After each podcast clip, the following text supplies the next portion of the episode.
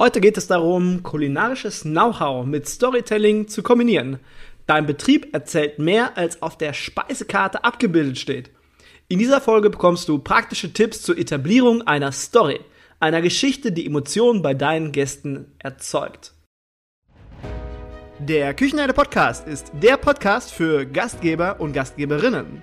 Ich bin Markus Wessel und ich bin heute euer Gastgeber und freue mich auf die nächsten Minuten mit euch. Hallo und herzlich willkommen im Küchenherde Podcast. Ich freue mich darauf, euch heute zu entführen in die Welt des kulinarischen Storytellings. Storytelling, das hat jeder schon einmal gehört und kann eigentlich auch jeder etwas mit anfangen. Aber wie setze ich das um und warum überhaupt? Was habe ich denn davon? Fakt ist, wir erreichen Menschen mit Emotionen und Emotionen erzeugen wir mit Geschichten. Warum? Kombinieren wir nicht die Emotionen, die wir mit unserem leckeren Essen und unserem tollen Service, unserer tollen Dienstleistung erzeugen, warum kombinieren wir das nicht mit Emotionen, die aus einer Geschichte kommen? Dann bleibt nicht nur ein gutes Gefühl beim Gast zurück, weil es so lecker war und weil der äh, Service so toll war, sondern auch eine Story, die er mit uns in Verbindung bringt und die er von uns, nein, und von der er oder sie erzählen kann später bei seiner Familie, bei seinen Freunden und so weiter. Wir Menschen, wir lieben Geschichten. Wir spitzen unsere Ohren, sobald es heißt, es war einmal. Wir verbinden seit Kindheitstagen Emotionen mit Geschichten und mein heutiger Interviewgast hat es geschafft, ein Konzept zu entwickeln, welches ganz bewusst Storytelling und Kulinarik miteinander verbindet. Bei mir zu Gast ist heute Jutta Kierberg. Jutta ist Geschäftsführerin von Kierberg Catering GmbH und beeindruckt regelmäßig mit innovativen Ideen. Jutta hat ihr erstes Catering 1982 bei den Rolling Stones gemacht.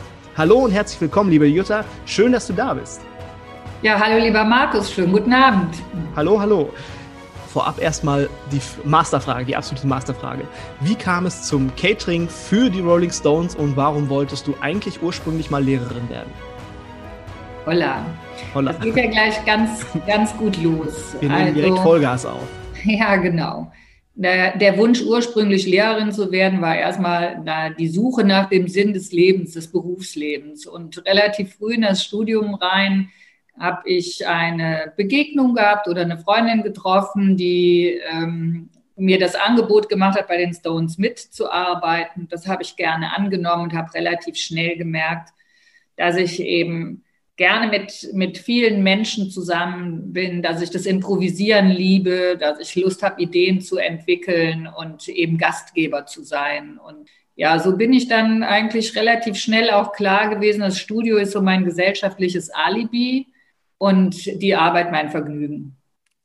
Du hast aber auf Lehramt und Germanistik und Kunst studiert, ne? Ja, naja, das kommt mir dann schon zusammen. Beim Geschichtenerzählen braucht man die Sprache und bei der Gestaltung das bildhafte Denken. Also das ist eigentlich die visuelle Kompetenz. Kannst du ein klein wenig uns eine Geschichte erzählen, wie es damals in den 80ern im Müngersdorfer Stadion begann und heute hat sich das ja zu einer festen Größe im deutschen Event-Catering entwickelt?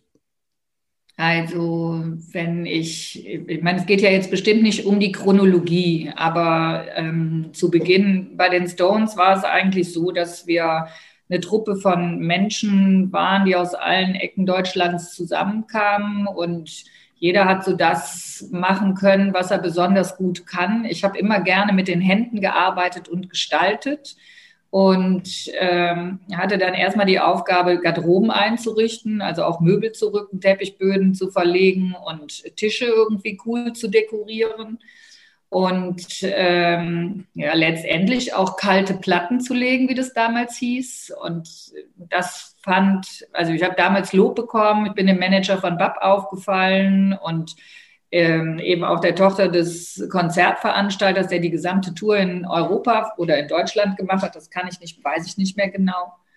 Und bin von da aus eigentlich dabei geblieben und mir hat es immer Spaß gemacht, Menschen über Essen Freude zu bereiten. Also zu sagen, was, was magst du, was isst du zu Hause gerne, das auch auf Tour zu ermöglichen und mitzubringen. Also so dieses von Herzen gerne geben, was im Gastgeber ja auch drin steckt.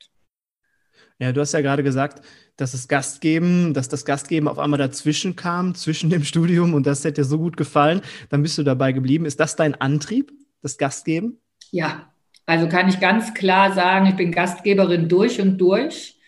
Ähm, das macht sich jetzt auch so in der Zeit bemerkbar. Mir fehlt es einfach, durch das, was wir tun, äh, anderen, andere Menschen glücklich zu machen und einfach so zu spüren, was kann man noch geben, wo fehlt noch so ein Detail und das mit äh, auf also damit Events eben einmalig zu machen, ja, die vom im Grunde genommen Ideen zu entwickeln, vom kleinsten Detail bis zum kompletten Konzept.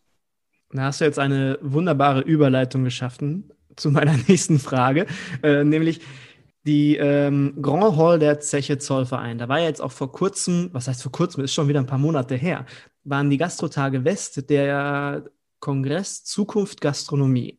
Und in dieser Halle war ich drin und du hast mit ähm, Kirbeck Catering, hast du dort Culinary Stories umgesetzt. Kannst du uns mal erklären, was Culinary Stories sind? Ja, also zunächst geben wir ja als Kierberg Catering das Versprechen, wir machen Events beziehungsweise Catering einmalig. Und das heißt, wir, wir heben uns und wir helfen auch dem Kunden dabei, sich von anderen abzuheben, also so ein USP zu schaffen.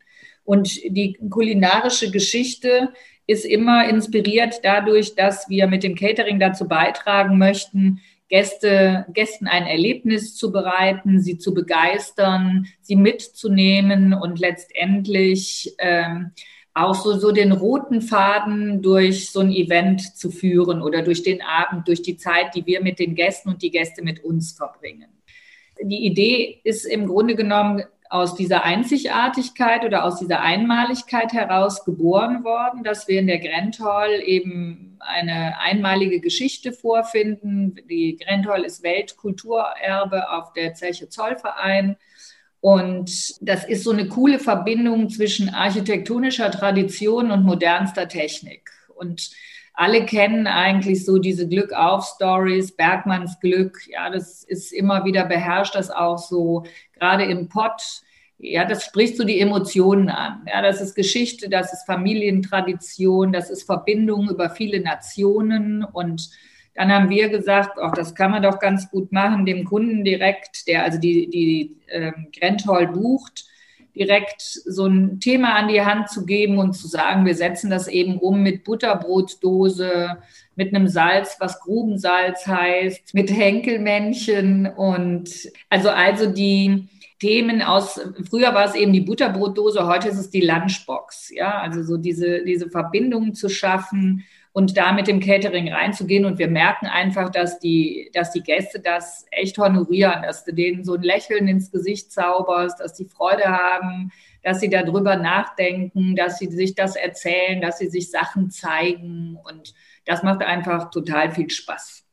Wenn du so vom Klein, wenn du so ein komplettes Konzept, und das beginnt ja eigentlich mit der Location, da ist die Architektur erhalten worden und wieder aufgebaut worden und wir gehen bis ins kleinste Detail, greifen wir eben dieses Thema auf und das führt zu so einem, ja, Wohlfühlen, das führt so zu einem Erlebnis, was die Gäste eben sehr bewusst aufnehmen, ähm, Fotos machen, also immer die Verbindung eigentlich zu, den, zu dem, was, was Kunden und Gäste erwarten. Und dafür, das muss man vielleicht sagen, wir haben vorher auch mit, auch mit den Betreibern der Grand Hall darüber gesprochen, was sind denn so die Ziele? Wie sehen Sie sich? Und was wollen Sie Ihren Gästen mit auf den Weg geben und tragen dann über den Erhalt der Architektur, die Beleuchtung der umliegenden Gebäude, das alles wird ja hervorgehoben und dann kommt man eben rein und hat so, denkt so, oh, super, da ist doch das, was ich bekomme, ist eben die Bergmanns Stulle 3.0 und das ist eben das Bentheimer Schwein stand früher bei jedem Bergmann im Garten. Und wir schneiden das, ist ja jetzt wieder so das bunte Bentheimer, der Schinken ist ja ein besonderer Schinken, das heißt, wir lieben auch die Qualität,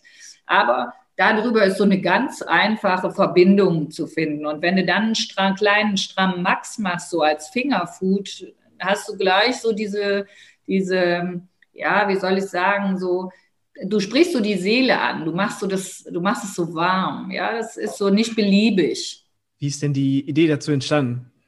Also, ähm, ich habe eben gesagt, ich bringe gerne Menschen zusammen und ich glaube, es ist ja, wenn du dir so die Geschichte der Esskultur anguckst, ist es ja immer so, dass im Grunde genommen Essen auch Ausdruck von Lebensgefühl, Lebenskultur, von gesellschaftlichem Status, von überhaupt von der jeweiligen Zeit ist. Und wenn du dir vor Augen hältst, dass so dieses Besondere, dieses Erlebnis eigentlich immer auch so ein, so ein Pluspunkt ist. Also kannst gut kochen und das reklamieren viele für sich, aber wenn du da drauf noch so das kleine bisschen mehr an Idee, ähm, Geschmack und Service legst, also auch guckst, dass so das so rund wird, ja, dass du so ein Thema ganz durchdenkst, dann spüren die Gäste das, wenn sie reinkommen. Das heißt, sie nehmen die Atmosphäre wahr, dass das, ob das das Liebevolle ist, was sich im Detail, was sich durch das Detail zeigt oder ob das so ein Schmunzeln ist, was du durch bestimmte Sachen oder durch bestimmte Accessoires nochmal so anbietest.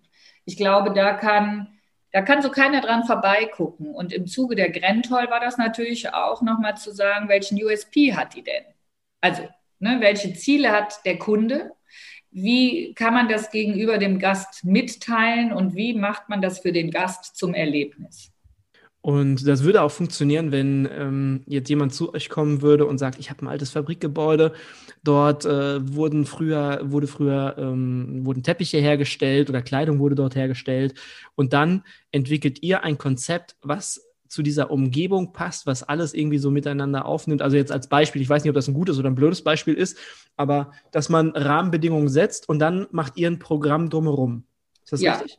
Genau, so kannst du das. Ich finde, es ist ein schönes Beispiel, was ich vielleicht erzählen kann. Wir, wir arbeiten ja viel in der, für die Möbelindustrie und da gab es die Idee nach einer Präsentation von Möbeln, also zu einer Eröffnungsparty nach einer Präsentation von Möbeln, eben so ein ganz langes Buffet aufzubauen wie so ein Laufsteg, was dann zu dieser Präsentation passt. Und die wollten eben die Inszenierung des Essens nach der Inszenierung der Möbelkollektion.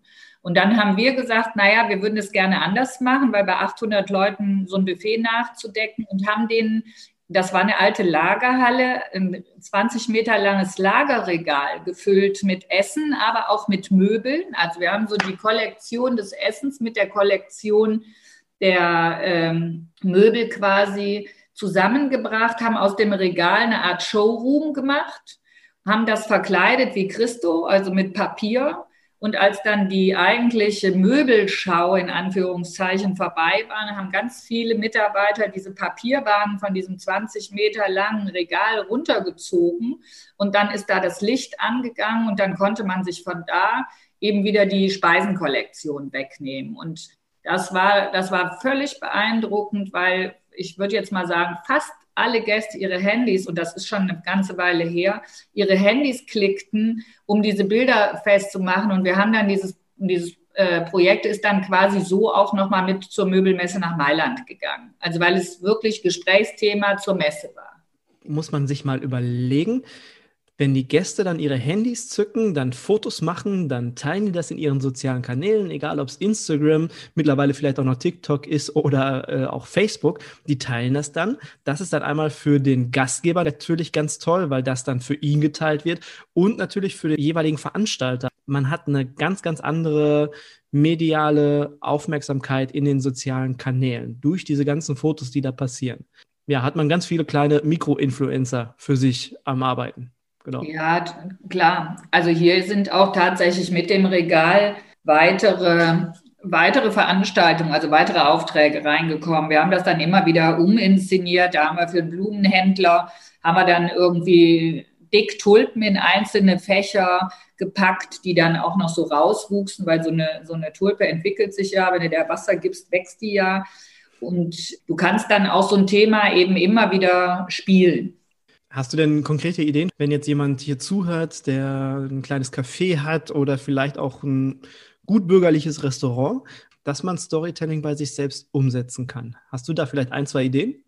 Das hängt natürlich immer von der, von der Location und vom jeweiligen Gastronomiekonzept ab. Aber wenn ich einen Tipp geben würde, kann ich immer nur sagen, man muss ziemlich authentisch bei sich selber bleiben. Also ja, das, was man mal so als Grundidee hat, einfach immer weiter zu spinnen und gucken, dass es zueinander passt.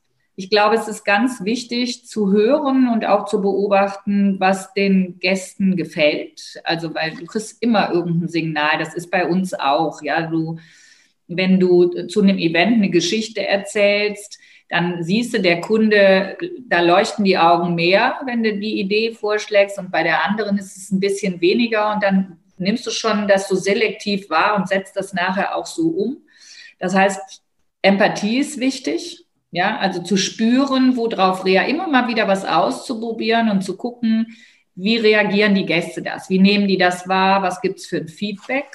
Dann ist es auch so, das finde ich ganz wichtig, alles, was ich verspreche, wenn ich mit dem Kunden in so ein Brainstorming gehe, ja, wenn ich also höre, das muss eine Veranstaltung sein, die den Gast mit auf Reisen nimmt, aber ich will nicht die kulinarische Welt von London, Paris oder Rom aufmachen, sondern ich will eine Geschichte erzählen, dann ist es ganz wichtig, dass ich weiß, ich habe ein Team hinter mir, die mir eben nicht Grenzen setzen, dadurch, dass sie nicht kochen können, äh, sondern eben, ich mache das ganz positiv. Ich weiß, dass das, was ich verspreche, dass ich das auch halten kann. Ich sag mal, es mag ja schön sein, mit Kontrasten zu spielen, aber wenn ich in einem Brauhaus, also wenn ich zu einer Brauhausküche irgendwie nur Kristalllüster hänge, und das äh, Ganze irgendwo kein, also ein ganz anderes Bild vermittelt, dann ist der Kunde unter Umständen enttäuscht, wenn er dann eine einfache Bratwurst auf dem Teller hat. Ist vielleicht nicht das so, das ist so ein bisschen aus dem Ärmel geschüttelt, das, das Beispiel. Aber es muss zusammenpassen, es muss aufeinander aufbauen. Und man muss auch entscheiden, ob ich hier vielleicht was weglasse, weil ich es nicht erfüllen kann oder ob ich hier was dazu nehme und es ausprobiere, weil es mir Spaß macht und ich glaube, es passt eben zu dem Thema, was ich gastronomisch schon spiele. Und das, was du gerade gesagt hast, glaube ich, sollte der absolut erste Schritt sein. Du hast gesagt, man sollte bei sich selbst bleiben so ein bisschen. Äh, man sollte das auf jeden Fall authentisch machen. Nicht, dass man sich irgendwie überlegt, ach ja, das könnte cool sein, sondern man sollte sich etwas überlegen, was man wirklich toll findet. Und da finde ich die Frage ganz hilfreich, wenn man sich selbst einfach mal fragt, warum tue ich das, was ich tue? Warum habe ich mein Restaurant eröffnet? Warum habe ich mein kleines Café eröffnet? Was wollte ich damit? Und äh, warum tue ich das überhaupt? Ja, ist ganz, ganz wichtig, ja, weil ich, ich glaube, wenn die eigene Überzeugung für das, was man tut, da ist, und man dann eben erstmal so damit, das ist so die Basis. Ich habe gerade gedacht, wir, wir betreiben ja die Danke Augusta in der Flora und ähm, werden zwischen Köln und Düsseldorf in Leichlingen an so einem kleinen See eben auch eine Außengastronomie nochmal machen. Also jetzt eröffnen irgendwann, wenn es wieder geht.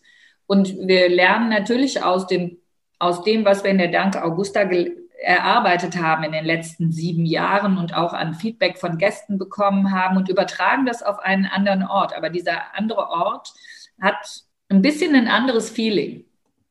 Und wenn ich das nicht aufnehme und damit auch meine, mein Angebot entsprechend dem anpasse und vielleicht was dazu nehme, was dann jemand braucht, der da vorbei wandert oder da mit dem Fahrrad vorbeifährt oder keine Ahnung, seinen Kindern bieten will, dann kann ich noch das Konzept noch so schön finden, aber ich vergesse denjenigen, der, also den Gast, der ja letztendlich das annimmt, was wir ihm bieten, uns aber gleichzeitig auch spiegelt, was wir tun. Und ich finde, diese Beziehung, die muss immer in einer guten Waage sein.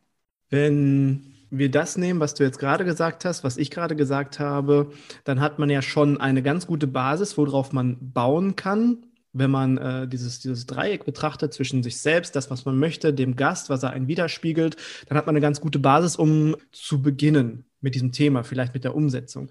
Hast du vielleicht noch einen Tipp, womit der Gastronom oder der Kaffeebesitzer danach weiter durchstarten sollte, in die Umsetzung gehen sollte?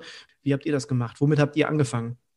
Also das ist immer ganzheitlich das, wir haben zum Beispiel in der Danke Augusta erzählt, die Speisenkarte, die der Gast auch mitnehmen kann, erzählt er die Speisenkarte, die Geschichte, wie wir die Idee entwickelt haben, sodass unsere Gäste einfach verstehen, auch was, was denken wir dabei. Und am Anfang habe ich das als Gastgeberin gemacht. Ja, ich bin halt dahin gegangen. Das Konzept war vor sieben Jahren, alles ins Glas zu packen, also vom Kuchen über die Suppe bis hin zum Salat und das dann auch noch in eine Picknicktasche zu packen. Das war schon äh, erstmal für viele befremdlich. Und wir haben halt mit sehr viel Herz und mit sehr viel Zugewandtheit die Gäste mitgenommen. Ja, wir haben die zum Platz begleitet, wir haben ein bisschen erzählt, wir haben erzählt, dass sie jetzt mit uns äh, zu unserem Kiosk kommen, wo sie sich ihr Picknick selber zusammenstellen können und sie müssen auch sehen, was es gibt, weil das ist alles eben schön verpackt und das ist wirklich von der Bestecktasche über die, über die Gestaltung der Gläser bis hin zur Gestaltung der Speisenkarte ist das alles zeigt das alles Handschrift. Wie reagieren denn deine Mitarbeiter darauf, wenn du äh, neue Konzepte entwickelst? Wie begeisterst du sie oder sind die schon begeistert? Ähm, also erstmal darf ich vielleicht noch ganz kurz was zu dem sagen, was du eben gefragt hast. Ich glaube, ganz wichtig ist so als Tipp auch für jeden Gastronom ist mit den mit den Augen des Gastes immer mal wieder durch den eigenen Laden zu laufen zu gucken, wo steht ein Pappkarton rum, wo ist vielleicht, klemmt vielleicht eine Tür oder ist irgendwie eine Wand beschmiert oder sonstige Sachen, die kann man, das kann man ganz gut mit aufnehmen. Also ist jetzt sehr praktisch gewesen.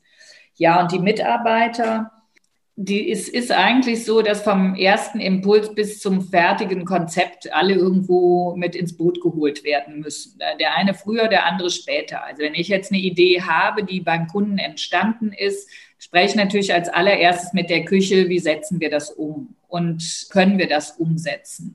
Und dann braucht das Ganze aus dem Marketing eben entsprechende Bilder, weil wenn du so eine neue Idee hast, wir haben mal eben diese Reise, von der ich eben erzählt habe, da haben wir so Downtown entwickelt. Und wenn du dann schreibst, naja, da kommst du zum Italiener Mamma Mia, dann haben wir dem Kunden gleich ein Bild gegeben, und haben dann gesagt, da kriegst du natürlich eine gute Pasta und einen geilen Rotwein. Und dann entsteht zusammen mit der Visualisierung, entsteht eben auch für den Kunden ein Duft, ein Geschmack, also ein Bild, was äh, eigentlich alle Sinne anspricht. Und ich finde es immer schön, weil wenn du so durch die Abteilungen wanderst oder auch mal ein großes Brainstorming machst, dann hörst du hier ein bisschen und du hörst da ein bisschen. Und das ist immer auch eine schöne Inspiration, um das eigene Bild weiterzuentwickeln. Und für die Mitarbeiter entsteht dann eben auch das Gefühl, ich bin da auch Teil dieser Idee. Und die Nachvollziehbarkeit, was will ich dann meinem Kunden transportieren? Wir entwickeln so Konzepte ja die sind einmalig erstmal von der Idee, aber es ist, wäre viel zu aufwendig, wenn wir nicht sagen würden, wir transportieren die in einer ähnlichen Form auch zu verschiedenen Kunden hin. Ja, das heißt, wir, das, das Erlebnis wird immer wieder so leicht angepasst, aber die Grundidee bleibt eben bestehen. Und das heißt, sie müssen es verkaufen und wenn sie es verstanden haben und wenn sie es ebenfalls lieben, ja, also diese Idee schön finden, dann ähm, ist der Erfolg, das zu verkaufen, relativ groß. Und es war dann ganz, ganz anders, so wie du es jetzt zum Beispiel beschrieben hast, wenn man gesagt hat, liebe Leute, hier ist eine Idee, habt ihr Lust, dass wir uns mal zusammen hinsetzen und dass wir ähm, über diese Idee sprechen und diese Idee entwickeln. Weil dann ist eine ganz andere, ein ganz anderes Standing, ein ganz anderes Commitment der Leute dahinter, weil, wie du schon gesagt hast, das ist dann deren eigenes Baby mit. Und das ist dann wahrscheinlich auch eine Sache, wo die Mitarbeiter dann später so ein bisschen stolz drauf sind, dass die was Besonderes. Das ist ja ein USP, das machen nicht ganz so viele, soweit ich das weiß. Und wenn die ähm, Mitarbeiter das selbst mitentwickelt haben, dann sind die da, ja, ich glaube, haben die ein ganz anderes Commitment zum Unternehmen und zu der Sache an sich.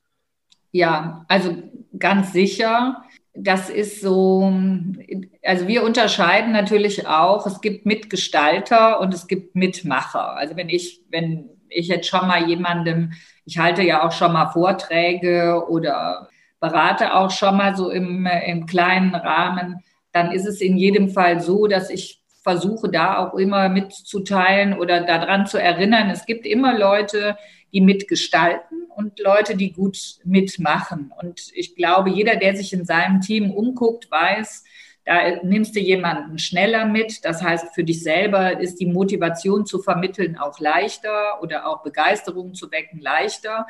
Und wenn du aber schon viele mit im Boot hast oder einen Teil der Leute mit im Boot hast oder des Teams, dann sind die anderen auch aufmerksamer, ja, weil dann wird das so zum Gemeinschaftsprojekt. Und dann läuft auch die Kommunikation zwischen den, bei uns sind es ja Abteilungen, aber dann läuft auch die Kommunikation zwischen den Mitarbeitern, die läuft viel selbstverständlicher, ja, weil hast du schon gehört, haben wir gemacht, guck mal, riech mal, schmeck mal oder hier Bilder und so. Und bei uns ist auch nicht alles ein Selbstläufer, aber dann leitest du das wieder und dann kommt das, finde ich, kommt es, also ich finde, wir haben schöne Ergebnisse, wo du auch merkst, wenn wir Auszeichnungen bekommen, dass alle darauf stolz sind, ja, und dass sich alle darüber freuen. Und äh, das zeigt auch, meistens bleiben auch die Mitarbeiter länger, also im Unternehmen. Die Verbundenheit ist eine andere. Ich glaube, wenn man sich nicht an so einen Trott gewöhnt, sondern auch weiß, dass ähm, Arbeiten, gemeinsam arbeiten, gestalten, entwickeln und Neues ausprobieren heißt und man das permanent ja immer wieder auch selber vorlebt, dann ähm, kann man damit schon sehr erfolgreich sein. Was habt ihr denn noch für Pläne für die Zukunft? Naja, also erstmal wollen wir natürlich möglichst schnell wieder richtig viele Veranstaltungen machen. Da werden wir uns noch ein bisschen gedulden müssen. Aber in der Zwischenzeit waren wir nicht untätig. Wir haben ähm, eine eigene Marke, die heißt Glück, Glück im Glas, also eine feine Handelsmarke entwickelt die vielen Gästen, also wir haben ganz viele Pakete verschickt, jetzt vor den Weihnachtstagen und aktuell verschicken wir Karnevalspakete, also so passen eben auch da an, was ist hier in der Region gerade wichtig oder was ist den Kunden wichtig und lassen uns, haben uns dazu ein paar Dinge einfallen lassen. Und ich weiß, dass dieses Glas eben auch immer so ein Lächeln ins Gesicht zaubert. Ja, also du machst was auf, das ist schön verpackt, was drin ist, schmeckt lecker, weil das machen im Moment ja viele, aber wir dürfen es eben auch. Wir sind EU-zertifiziert, sodass wir also auch die Genehmigung haben, auch so eine Handelsware und so damit zu machen. Und wir sind sehr viel digitaler geworden. Da werden wir auch beibleiben natürlich. Wir haben was total viel Spaß macht. Und das, da denken wir gerade über eine, wir haben heute eine Kundenanfrage gekriegt, da geht es um gut 1000 Gäste. Für die arbeiten wir normalerweise immer bei Präsenzveranstaltungen und die wollen zu der, jetzt habe ich vergessen, es ist die schnellste Modenschau der Welt. Und dazu hätten die gerne auf einer digitalen Basis Speisen für ihre Gäste, die wir dann aber vorher verschicken das sind so die Herausforderungen. Also das heißt, wir kommen wieder in die Kreativität, wir sind wieder innovativ und lösen passend zu dem Thema. Also normalerweise ist das eben eine Präsenzveranstaltung, wo tausend Gäste am Tisch sitzen. Hier ist es eben so, dass so dieser, dieser schnelle Wechsel der Thematik irgendwo auch ins Glas gebracht wird. Das ist, da sitzen wir erstmal und diskutieren auch. Was bedeutet das denn? Ja, was soll denn vermittelt werden? Dann stellen wir fest, wir müssen dem Kunden noch zwei, drei Fragen stellen. Dann holen wir wieder Antworten. Dadurch kriegt man neue Inspirationen, setzt den Kunden auch schon gleich so ein bisschen charmant mit auf den Weg. Und also es ist eine ganz lebendige, spaßmachende Geschichte. Also bei mir hast du den Aha-Effekt auf jeden Fall schon erzeugt, weil das habe ich, ich höre ja eine ganze Menge. Aber das habe ich noch nicht gehört, eine Online-Mondschau und dann auch noch ein Catering zu dieser Online-Mondschau. Also, also das ist eine tolle Idee, die Leute dann auch alle zu kriegen. Die gucken sich dann die ähm, Show an oder diese, diese Modenschau an und haben dann auch noch ein Catering dabei. Klasse. Also wenn ich mich jetzt mal so zwölf Monate zurück erinnere und mir hätte jemand so etwas erzählt, dem hätte ich gesagt, never, nie im Leben. Wahrscheinlich hätte auch vor zwölf, nie, vor zwölf Monaten niemals jemand diese Anfrage gestellt. Aber das ist, sagen wir mal so, es ist schwer, diese Zeit. Ich meine, jede Krise eine Chance ist ja so ein geflügeltes Wort. Aber es ist tatsächlich so, man, wenn man sich dem stellt und wenn man offen ist, dann wird das auch zukünftig eine Ergänzung sein, die uns immer begleitet, weil da stecken spannende Themen drin, da steckt eigene Entwicklung drin, das ist wie jeder, sagen wir mal, da wird wahrscheinlich irgendwo ein Trend draus werden und das andere kann parallel dazu laufen. Ja. Dass wir 2020, ähm, so schlimm es auch war, aber wir haben einen Rucksack auf dem Rücken und da haben wir uns ganz viele neue Dinge reingepackt, die wir vorher nicht kannten, die wir nicht benutzt haben. Und diesen Rucksack, den nehmen wir jetzt mit in das neue Jahr und gucken, packen den aus und gucken, was wir davon gebrauchen können und vielleicht noch ergänzend gebrauchen können zu dem, was wir dann bald hoffentlich wieder machen können in ja, genau. alter Manier. Genau, so ist, aber so ist halt wenn man sich, es gibt ja ganz viele Möglichkeiten, sich inspirieren zu lassen, offen zu sein, sich die Sachen auf den Tisch zu legen und zu gucken, was passt, und da bin ich wieder bei dem Authentischen, was passt zu der Art, wie ich mir meine Arbeit gestalten möchte. Ja, mein Gott, das war ein sehr schönes Interview mit dir, meine liebe Jutta. Wir sind so langsam am Ende angekommen, aber bevor wir unsere Hörer und Hörerinnen, bevor wir die in den Feierabend entlassen, Du bist mein Gast im Küchenherde Podcast und ich überlasse dir das letzte Wort im Küchenherde Podcast. Du darfst den Küchenherde Podcast abschließen. Ich verabschiede mich jetzt an dieser Stelle schon mal von allen, die zugehört haben. Vielen lieben Dank für eure Zeit, für euer Ohr und ich freue mich auf die nächste Folge, auf die nächste Woche und ja, macht Idiot. Bis dann. Ciao, ciao. Ja, lieber Markus, da habe ich länger drüber nachgedacht, was ich da sagen soll, aber ich muss ähm, das bestätigt mir das, was letztendlich auch unsere Arbeit prägt. So ein gegenseitiger Austausch, sich auch Fragen zu stellen zu dem, wo will ich hin, was möchte ich tun, was will ich machen, wie sind meine Gedanken und Ideen und die selber mal zu hören, bringt immer noch mal eine Inspiration und ich glaube auch für jeden eine Erleichterung, das nachher, um das umzusetzen, um den Weg dahin zu finden.